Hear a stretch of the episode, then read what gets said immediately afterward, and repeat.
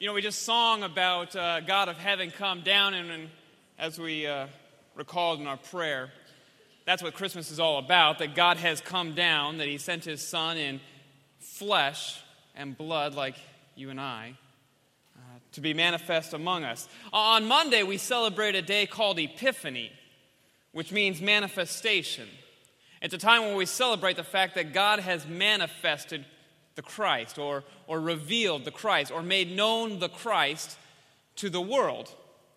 And so uh, we recall how it is that God reveals his grace and mercy to the world through uh, accounts, for example, like the story of the Magi, who we call wise men or those kings. In some ways, as we recall that story, we think of how it is that they, these men were led from an eastern place to Bethlehem, being led by a star. In certain ways, this star, I guess, was kind of an ancient form of GPS. It wasn't just like the, the North Star that maybe people might use to give reference as to where they are in context to something and then figure out how they might be wanting to go to get to where they're wanting to be. But this was actually something that led them along the way in each step to a specific destination. That's why I want to spend some time talking about today. And so I want to recall that story from Matthew chapter 2. This is how it goes. Now, after Jesus was born in Bethlehem of Judea, in the days of Herod the king, behold, wise men from the east came to Jerusalem, saying, Where is he who has been born king of the Jews? For we saw the star when it rose and have come to worship him. When Herod the king heard this, he was troubled, and all Jerusalem with him. And assembling all the chief priests and scribes of the people, he inquired of them where the Christ was to be born. They told him in Bethlehem of Judea, for so it has been written by the prophet, And you, O Bethlehem, in the land of Judah, are by no means least among the rulers of Judah, for from you shall come a ruler who will shepherd my people Israel. Then Herod summoned the wise men secretly and ascertained from them what time the star had appeared. And he sent them to Bethlehem, saying, Go Search diligently for the child, and when you have found, bring, have found him, bring me word that I too may come and worship him. After listening to the king, they went on their way, and behold, the star that they had seen when it rose went before them until it came to rest over the place where the child was. When they saw the star, they rejoiced exceedingly with great joy. And going into the house, they saw the child with Mary his mother, and they fell down and worshipped him. Then, opening their treasures, they offered him gifts gold, frankincense, and myrrh. And being warned in a dream not to return to Herod, they departed to their own country by another way. So, as we take a look at that account, for us, the Magi can serve as an example. You see, if we want to seek and to find the Christ, we must believe the Word of God and stick to it and not allow ourselves to be diverted from it.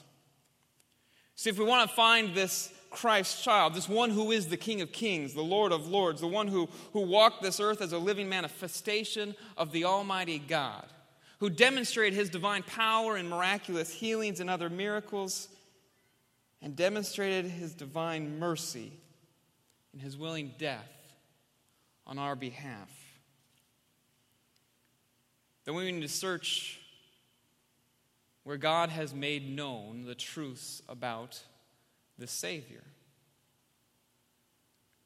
See, even in the accounts of these magi, they were led by the star.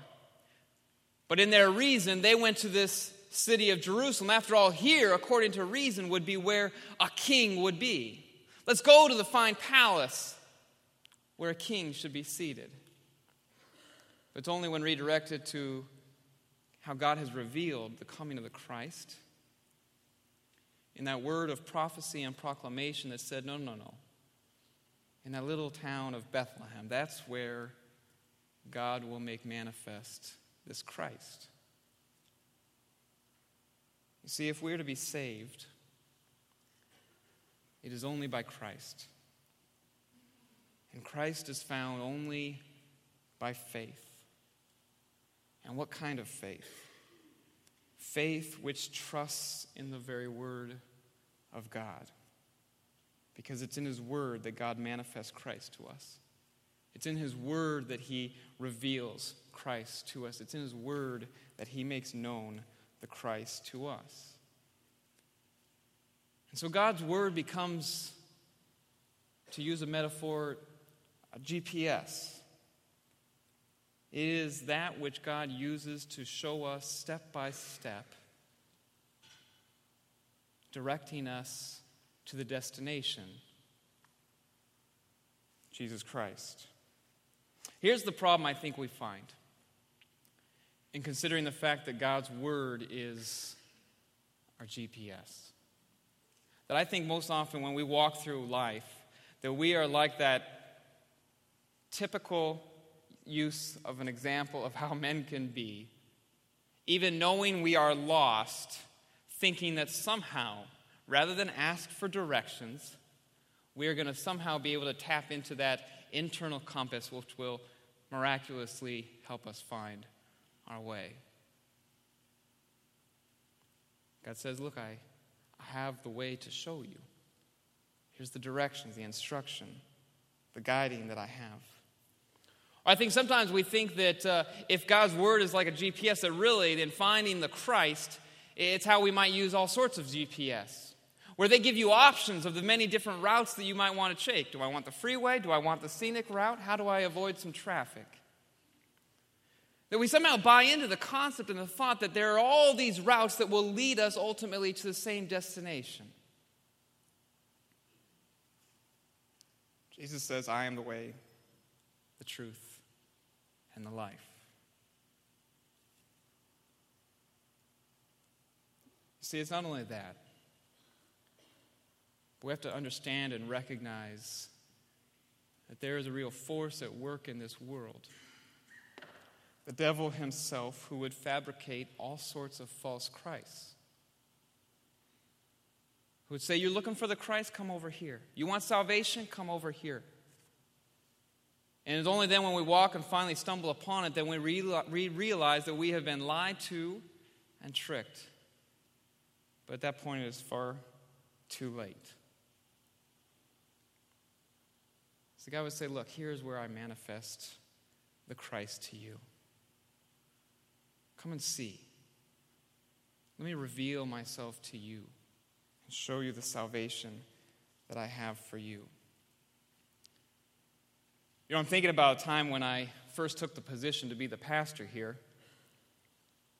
And in that time, of course, you got to pack up the whole house and you got to get it all loaded up and sent out. And for a part of that journey, my wife's uh, aunt, she volunteered to fly out and help me uh, drive one of the, our cars out. So she took one car and I took the other car, and she had her, her, her GPS programmed. I didn't even have a map or anything. I, you know, I was just not good for much of anything at that point in, uh, in the packing process. And so finally, I called her on the cell phone and I said, You know what? I just realized I'm uh, low on gas. We need to find a gas station. She said, No problem. My GPS will help us find a gas station. So she said, There's one up ahead about 20 miles. I said, All right, great. So we kept driving and driving. Suddenly she calls back. She said, Well, we need to turn around. I said, Oh, did we just miss it? She said, Well, I didn't notice that the arrow that normally points up, if it's ahead of you, was pointing down. And so here we are low on gas, and we have been going in the wrong direction. I'll imagine if she hadn't checked about 10 or 15 minutes uh, after she had first noticed that, if it had been a 30 minute or 40 minute, and we still would have found no gas. Well, I was pretty low, so then I had to spend the entire time as we were returning back. It was hilly. So I would drive up the hills and then I'd throw it into neutral to coast down the hills. and I coasted into the gas station with a little gas. You see, I mean, we can think about the fact that God is always there to show us the way in His Son, Jesus Christ. But it is a gift that He gives us in His Word that we would constantly check and be grounded in. So that in each and every day of our life, we would not forget the grace that He has for us. The destination of life in Christ would never be missed. So when we abandon the word, we are like people who are in darkness, groping about for Christ, but to no avail. Instead, we'll miss Christ, and all we'll find is the devil and his lies. This is why Scripture so often says things like, Your word is a lamp unto my feet and a light unto my path. Another issue I think we have is that when we take a look at God's Word, we think of it as a manual for life. But we think that it's like a, a GPS in the sense that it's like that song that would say, Be careful, little eyes, what you see. Be careful, little eyes, what you see.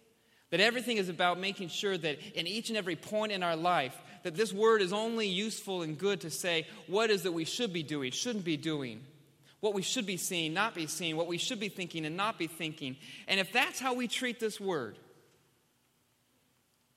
we will totally miss the destination.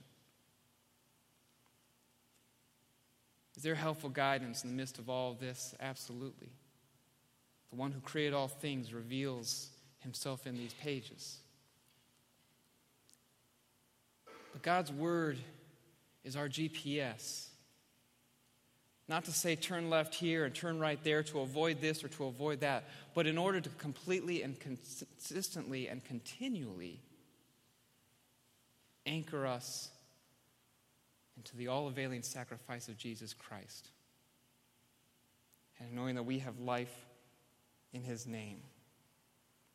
That this word continually points us to our gracious Lord, who would deliver all who believe from sin and death, from the devil and hell. As we start this new semester, may we be compelled to turn to God's Word. Because we know that in it, God makes manifest the sacrifice of Christ and the life that He has given for each of us. Will you join me in a word of prayer? Father, we thank you for in your graciousness you gave your Son to die for us. But not only did you send him to die for us, but you made him known to us by the sending of people who walked and lived among Christ, who saw his miracles and most importantly saw his resurrection from the dead, who were centered around his teaching. And we thank you for the recording of that history and of those truths and how it's been passed down to us.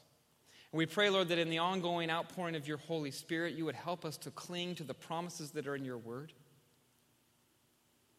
That every day you would call us back to turn the pages that we see and to read of your promises, to be reminded of your truths, so that we would not be distracted from them or would not fall into belief in, in lies that would speak against them. It is in the name of Christ that we pray. Amen.